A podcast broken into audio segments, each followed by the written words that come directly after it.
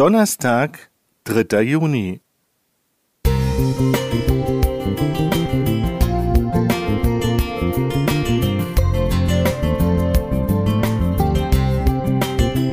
Ein kleiner Lichtblick für den Tag.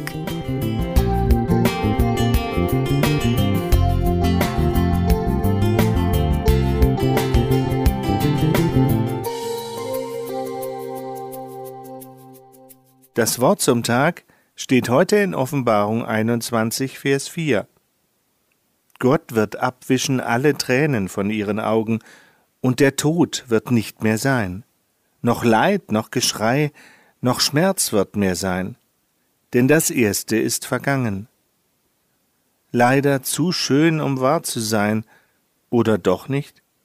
Als Fünfjähriger hatte ich bereits so viel Schlimmes erlebt, dass ich nur einen Wunsch hatte. Ich wollte sterben. Ich betete zu Jesus, er möge mich zu sich in den Himmel holen. Bloß weg hier. So wünschte ich mir damals den Ausweg. Es gab für mich keinen Zweifel daran, dass Jesus mich liebt und ich mit all meinem Schmerz und meinen Sorgen jederzeit zu ihm kommen konnte. In dieser Welt dagegen war ich überzeugt, liebt mich niemand und keiner will mich haben. Jesus war für mich der Einzige, mit dem ich etwas verband. Ich unterhielt mich sehr oft und stundenlang mit ihm. Da ich diesen Text schreibe, hat Gott mir meinen Wunsch damals offensichtlich nicht erfüllt. Er wusste, dass mein Leben neu und viel besser werden würde. Neulich betete ich wie jeden Morgen zu meinem Gott. Mit einem Mal wurde mir dabei klar, mein kindlicher Wunsch nach einer angstfreien Welt ohne Leiden war keine Fiktion, sondern ein sehr realer Wunsch mit begründeter Hoffnung. Jesus macht alles neu, wenn er zurückkehrt.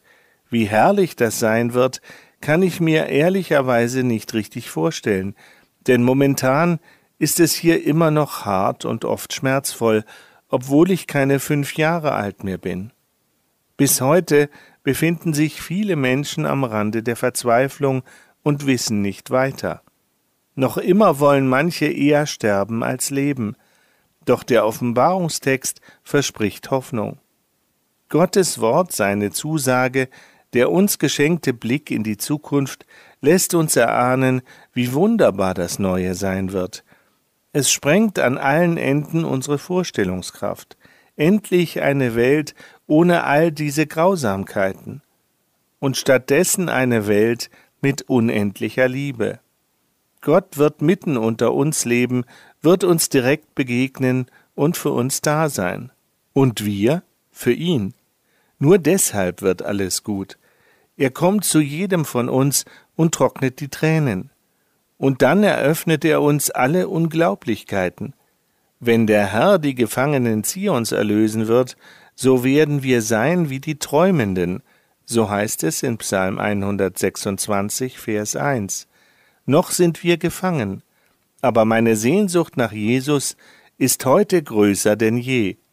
Ich bete für seine baldige Rückkehr. Uwe Plesotzky